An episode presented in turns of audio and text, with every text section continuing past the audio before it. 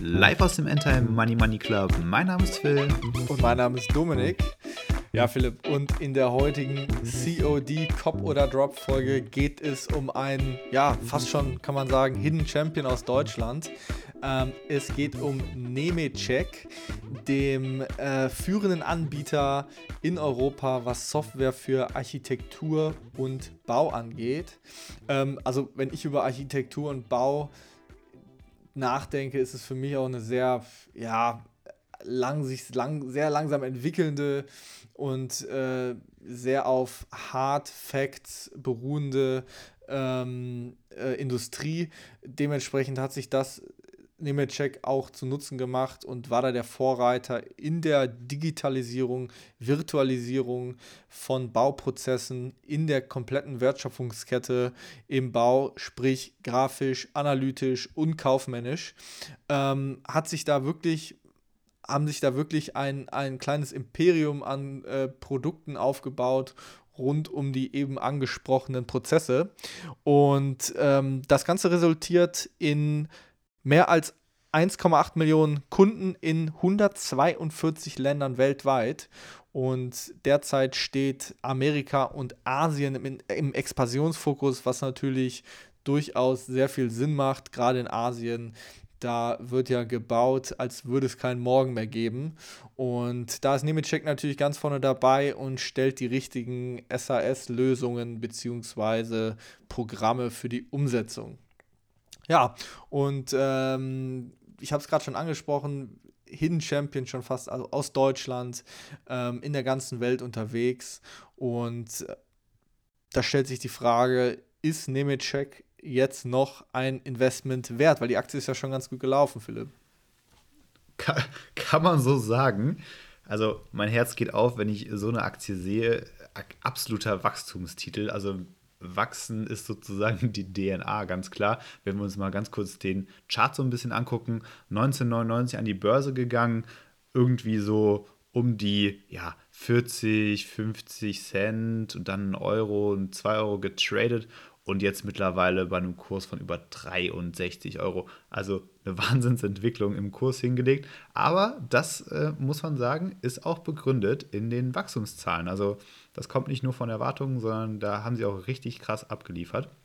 Ich mache noch einen kurzen Rundumschlag zu Nemetschek. Also 1963 äh, bereits gegründet, äh, damals vom Professor Dr. Georg Nemetschek, der auch weiterhin 4,2% der Aktien hält und über seine Vermögensverwaltungs GmbH nochmal 48,4% Also ähm, großer Anteilseigner.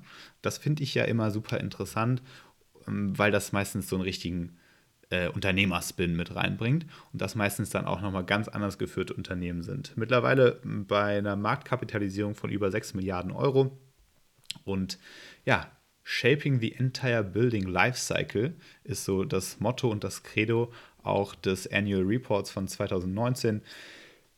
Produkte für Planen, Bauen, Nutzen von Bauwerken und Immobilien finde ich ja persönlich super sexy. Ich bin ja ein Architekturfan ähm, und ich finde es geil, wenn man so eine Branche einfach mal, ja, so richtig umkrempelt, digitalisiert, aber war halt schon damals, 1963 und äh, die Folgejahre so das Ziel überhaupt von Nemetschek. Also wahnsinnig früh dran mit Digitalisierung, gerade auch in einer, in, in einer Industrie, die vielleicht die Digitalisierung nicht so, so super früh mitgemacht hat, aber sich dann eben auch sehr schnell, ähm, sehr dynamisch entwickelt. Mittlerweile aufgeteilt in vier verschiedene Geschäftssparten. Das eine ist Planen, im Englischen heißt es dort Design, Bauen, Build, Nutzen, Manage und Media und Entertainment. Insgesamt sind 16 Produktmarken darunter gefasst. Ich mache mal auch hier noch äh, einen kleinen Abriss. Da gibt es Allplan, das ist eine CAD-Software ähm, als Tochterunternehmen. Precast Software Engineering, 3D-Software äh, für Betonfertigung. Ähm, Graphisoft hat man bestimmt schon mal gehört, ist äh, Architektursoftware. Vectorworks in den USA, eine Planungssoftware, Bluebeam Software auch aus den USA für Workflow und Kollaborationen, Nevaris ganzheitliche 5D-Gesamtlösungen, Skia aus Belgien äh, für Statikberechnungen, Tragwerk, Fertigung und Planung sowie äh, Software halt in diesem Bereich Und Maxon, was man vielleicht schon mal gesehen hat, 3D-Modeling, Painting, Animation, Rendering, äh, da eben halt auch Cinema 4D. Ähm, das hat man nämlich bestimmt schon mal gesehen. Ist nämlich Software für Film und Fernsehen, Games und so weiter. Also auch da nochmal stark diversifiziert. Und jetzt kommt's, warum ich auch schon so aufgeregt bin. Das Geschäftsmodell ist auch sehr ertragsreich. Ähm, der, der, Umsatz hat sich 2019 gegenüber 2018 um 21 Prozent nach oben hin verbessert auf ca. 556 Millionen Euro. Davon waren ungefähr 225 Millionen äh, aus Softwarelizenzen und 299 Millionen aus wiederkehrenden Umsätzen, wovon wiederum 50 Millionen von Subscriptions ähm, generiert wurde. Also Subscriptions, super interessant, ist natürlich so ein Ding, das ist äh, in den, gerade in den DAX-Unternehmen noch nicht so richtig angekommen. Also starke digitale Geschäftsmodelle, die letztendlich ja sozusagen von alleine laufen und die halt immer wieder ähm, Umsätze abwerfen, wiederkehrende Umsätze. Also das ganze Software as a Service-Thema ist hier sozusagen ja, der Begriff, mit dem hantiert wird. Und neben den Umsätzen EBIT bei 140,7 Millionen Euro und einem Jahresüberschuss von 127 Millionen Euro auch noch wirklich sehr ertragreich.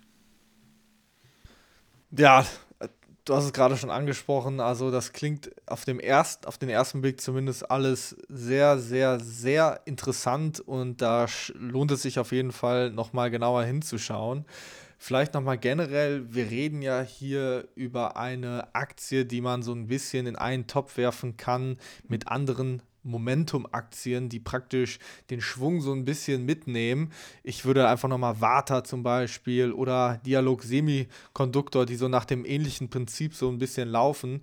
Das heißt, man hat hier über eine sehr, sehr lange Zeit einfach eine sehr, sehr stabile Aufwärtstrend. Und da ist ja eigentlich, da ist es eigentlich so zu sehen, dass einst äh, unterbewertete Aktien eigentlich mit steigendem Kurs immer mehr, mehr, mehr Aufmerksamkeit ähm, auf sich ziehen und dementsprechend dann auch weitere Käufer finden im Markt. Das Risiko dabei ist, dass diese sogenannten Momentum-Aktien ähm, historisch gesehen meistens auch schon deutlich gestiegen sind und dementsprechend nach den klassischen Bewertungskennzahlen fast immer teuer sind. Und auch da ähm, muss man bei Nemetschek einfach mal auf das Kurs-Gewinn-Verhältnis schauen, was zum jetzigen Stand auf, Philipp, halt dich fest, 57 ähm, datiert, was natürlich enorm, enorm äh, hoch ist gut, wir reden hier von einer digitalen Firma, wir reden von einer Subscription-Firma, wo man sagt, da sind enorm solide, nachhaltige Erträge. Nichtsdestotrotz ist 57 natürlich auch im, im Vergleich aus der Peer Group schon, schon eine, ja, eine gewaltige Zahl. Ja, natürlich. Also diese Bewertungskennziffer kann man hier auch wirklich mal anführen, ist super hoch. Man muss aber auch sagen, in Relation zu beispielsweise anderen Geschäftsmodellen, die, die ähnlich funktionieren, vielleicht wissen wir ja ein Shopify beispielsweise, die auch aus Subscription-Modellen wahrscheinlich äh, meistenteils funktionieren, äh, die traden bei einem viel höheren KGV. Wenn man das gegenüber den anderen großen Tech-Firmen aus, aus der Fang-Reihe sieht, dann sind wir natürlich äh, in einer deutlich höheren Bewertung. Ich glaube, äh, Apple ist bei so 23, 24 oder 22 ungefähr. Ähm, Nemetschek war halt in der Corona-Krise beispielsweise deutlich abgerutscht auf unter 45 Euro die Aktie. Deswegen hätten wir da natürlich ein deutlich günstigeres ähm, KGV gehabt. Ich glaube, 1 Euro 10 Cent sind ungefähr die Earnings per Share. Also ja, sagen wir mal, ungefähr 40er KGV hätte man schon kaufen können. Aber man sieht es auch im Kursverlauf, es gibt immer mal wieder so Korrekturen, auch scharfe Korrekturen, da so Mitte 2018 beispielsweise. Vielleicht kommt ja sowas nochmal. Also aktuell scheint sich äh, Nemetschek richtig stark erholt zu haben, auch aus der Corona-Krise. Aber ähm, auf, eine, auf einem großen Chart nochmal gesehen, also wirklich von 2003 nehme ich jetzt einfach mal den Kurs, da waren wir irgendwie bei ja, 10 Cent oder was die Aktie und sind jetzt bei, bei 63 Euro ähm, ungefähr hier Kudos an jeden, der damals investiert hat und heute noch drin ist. Ähm, ich glaube, zwischendurch kriegt man da schon mal echt kalte Füße. Aber vielleicht hier an der Stelle nochmal wirklich zurück zum substanziellen Businessmodell. Also diese ganzen äh, Themen, Subscription und Software as a Service, die ich gerade angesprochen habe, sind auch für mich der Schlüssel zu dieser ganzen Investment-Story. Also die Umsätze nach Segmenten werden wir uns die nochmal angucken. Ich habe ja gesagt, es gibt hier äh, Build, Manage, Design und Media.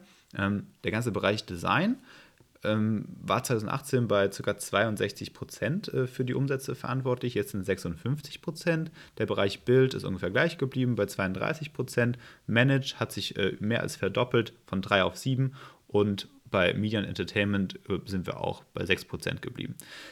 Was jetzt aber interessant ist, wenn wir uns die Umsätze nach Erlösart anschauen, also Softwarelizenzen, wiederkehrende Umsätze und Consulting, dahingehend ist es aufgespalten sehen wir, Softwarelizenzen sind von 47% der ähm, Umsätze auf 41% zurückgegangen, um 6 Prozentpunkte.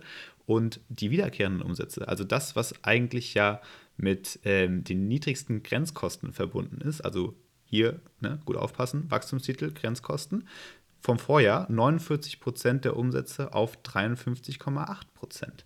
Also klarer Wachstumstreiber, wiederkehrende Umsätze durch äh, Software-Services und Subscription-Modelle, über 30 Prozent im äh, Jahresvergleich. Und ja, das ist natürlich äh, für mich ein ganz klarer Kaufgrund, auch wenn die Bewertung hoch ist. Ich glaube, da ist Growth und Momentum natürlich entscheidend. Kann immer wieder zu starken Korrekturen kommen bei solchen Titeln, das sieht man, ist klar. Aber würde ich beispielsweise bevorzugen gegenüber einer Shopify, die, glaube ich, sogar im dreistelligen KGV-Bereich aktuell. Genau, ich hatte Shopify, ich habe dich jetzt erstmal aussprechen lassen. Ich habe in der Zwischenzeit mal nachgeschaut, weil ich das schon so ein bisschen geahnt hatte. Shopify hat an der Stelle ein negatives Earnings per Share, dementsprechend überhaupt kein KGV. Ähm, dem da hinkt der Vergleich so ein bisschen. Ähm, ich habe ja, allerdings, ja, ist ja, ist ja noch schlimmer. Ähm, ich habe allerdings mal bei Adobe nachgeschaut, was auf, was ja ein sehr bekanntes äh, ähm, Geschäft, also sehr, ja, was ja ein vergleichbares Geschäftsmodell hat durch äh, Subscription-Modelle, da liegen wir dem, dem, demnach bei 55, KGV von 55 und Adobe äh, läuft und läuft und läuft und läuft ja auch. Ähm, da muss man sagen, okay, ähm, vielleicht ist da einfach äh, in dieser Branche so ein hohes Kurs-Gewinn-Verhältnis einfach ähm, so ein bisschen ähm, das ähm, das, das, der Standard, weil einfach die Gewinne in der Zukunft fast schon in Stein gemeißelt sind, weil es praktisch über längerjähriges Subskriptionsmodelle einfach schon, ähm, die, die praktisch schon einge, eingesammelt sind ich würde hier nochmal kurz einhaken. Du hast natürlich recht und es tut mir leid, ich habe das mit dem KGV scheinbar hier äh, an der falschen Stelle angebracht. Ich meine nämlich irgendwo mal was von einem dreistelligen KGV gelesen zu haben. Vielleicht gab es auch mal ein Jahr bei Shopify, wo sie eben Gewinn ausgewiesen haben und dadurch kam dieses KGV zustande. Sorry, falls das hier falsch war, aber es gibt natürlich einen anderen, ähm, einen anderen Faktor, den man hier sich angucken kann. Und zwar gibt es in der Bewertung natürlich nicht nur den Price to Earnings, sprich den KGV, sondern es gibt auch Price to Revenue, also zum, im Verhältnis zum Umsatz. Äh, da sehen wir bei Nemetschek aktuell ungefähr 12,6, ja, also ähm, Kurs zu Umsatzverhältnis, Kurs-Umsatzverhältnis zu Deutsch. Und bei Shopify sind wir bei 48, das Vierfache in der Bewertung nach Umsatz. Also da lässt es sich schon andeuten, ich meine, sie haben ja nicht mal ein PE-Ratio, also gar keinen Gewinn ausgewiesen bei Shopify, noch viel mehr Risk, noch viel mehr Growth, noch viel mehr Momentum. Okay, kann auch eine Story sein, kann auch gut funktionieren, will ich gar nicht sagen, ist aber irgendwie auch mit höheren ähm, Risiken verbunden. Da ist mir doch so ein Nemetschek einfach nochmal lieber, zumal es halt eben auch nochmal eine Branche ist, die, die digitale Transformation so noch nicht stark erfahren hat. Und das ist dann irgendwie nochmal eine schlüssigere Investment-Story für mich. Das wollte ich hier nur nochmal kurz anbringen. Sorry für, für äh, irgendwelche Fehlinformationen, die ich hier angeblich verbreitet ja. habe. Fake News, Fake News. China. Äh, na egal. Ähm, also ich gebe dir natürlich grundsätzlich recht, dass das Geschäftsmodell ist super, die Aussichten sind top. Ähm, ich meine, ich muss jetzt nicht nochmal längerfristig auf die Niedrigzinsen und den Bauboom irgendwie eingehen. Das ist ja ein Trend, der ist ähnlich wie die Subskriptionsgewinne auch in Stein gemeißelt. Und wenn man sich einfach mal die Bilanz nochmal ein bisschen genauer anschaut, da hat Nemetschek auch, ähm, ist, ist da grundsolide aufgestellt. Also ein bisschen praktisch schuldenfreies Unternehmen könnte die gesamten Schulden praktisch sofort aus dem Cash-Bestand ähm, rausnehmen. Und das ist natürlich dementsprechend direkt mal ein Plusfaktor. Und du hast es faktisch schon richtig gesagt, man muss natürlich immer mit den Unternehmen aus der Peer Group ähm, vergleichen. Ich habe gerade schon mal Adobe gesagt, ähm, da sind wir, wenn wir, wenn wir mal auf den ähm, Price Revenue bleiben, sind wir da bei 15. Du hast es gerade schon gesagt, bei Nemetschek sind wir bei knapp 10, hast du, glaube ich, gesagt. Ähm, 12,6. Äh, Dementsprechend ist das alles so ein bisschen im Lot und ähm, wie gesagt, der Trend ist ja immer noch intakt. Ähm, nichtsdestotrotz, wir hatten jetzt auch schon nach äh, dem Corona-Crash einen enormen Rebound und sind praktisch wieder auf den Höchstkursen ähm, der, der Vorkrise angekommen.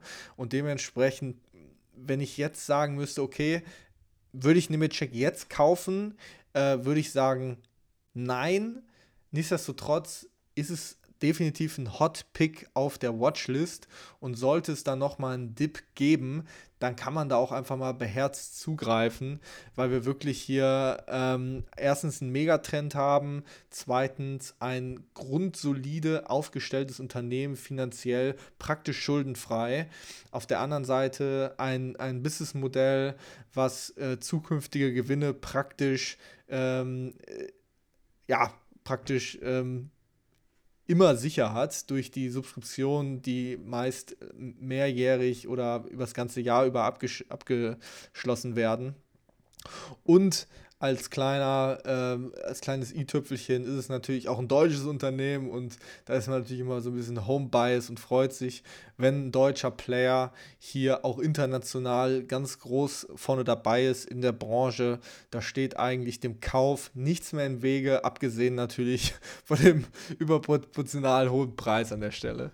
Ja, wo du, wo du gerade die geografischen Märkte ansprichst, beziehungsweise halt die Herkunft. Ähm, der, der Markt Deutschland nach Umsätzen äh, ist auch so ein bisschen rückläufig. Wir sehen hier von 2018 auf 2019 ähm, Rückgang um 3 Prozentpunkte, 28 auf 25 Prozent. Dafür aber einen leichten Anstieg in, in den USA. Ähm, um 2 Prozentpunkte geht es da hoch im Umsatz von 32 auf 34 Prozent. Asien ist gleich geblieben bei 9 Prozent und ähm, Europa ex Deutschland hat sich um 1 Prozentpunkt nach oben gerackert auf 32 Prozent. Also auch geografisch gesehen sehr stark diversifiziert. Ja? Also ungefähr ein Drittel Europa ex Deutschland, ungefähr ein Drittel USA, nochmal dazu reingepeppert, Asien mit 9 Prozent und Deutschland mit 25 Prozent kann man nichts sagen. Also finde ich so, sowohl in den Sparten als auch in den geografischen Märkten sehr stark diversifiziert.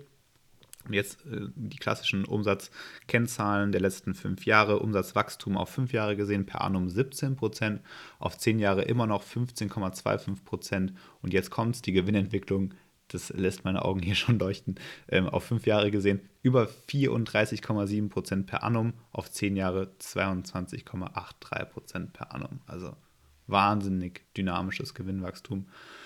Ja, ähm, auf der Dividendenseite gibt es auch noch eine äh, ne, ne Neuigkeit, ähm, also beziehungsweise eine positive Sache zu, ähm, zu nennen hier. Ähm, ist natürlich ein Newcomer unter den Dividendentiteln. Hm, bei aktuell 0,51% Dividendenrendite auf 2019 gesehen und Dividendensteigerung seit sechs Jahren, nicht gesenkt seit zehn Jahren, nicht schlecht und Steigerung über fünf Jahre per annum bei über 18,7 Prozent, auf zehn Jahre gesehen sogar über 22,9 Prozent. Kann man nicht sagen. Also vielleicht wird das mal in Zukunft ein Dividendentitel für die Leute, die zuhören und eben interessiert sind an Dividendentiteln bzw. zukünftigen Dividendentiteln.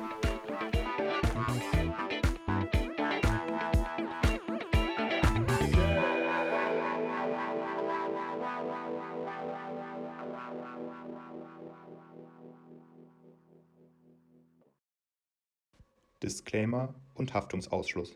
Alle in diesem Podcast genannten Hinweise und Informationen zu Finanzprodukten stellen keine Anlageberatung oder Empfehlung dar. Sie wurden nach bestem Wissen und Gewissen aus öffentlich zugänglichen Quellen entnommen und dienen allein der Bildung und privaten Unterhaltung. Eine Haftung für die Richtigkeit kann in jedem Einzelfall nicht übernommen werden. Sollten die Hörer sich die Informationen und Inhalte zu eigen machen oder etwaigen Vorschlägen folgen, so handeln sie eigenverantwortlich. Kapitalanlagen sind mit Risiken verbunden.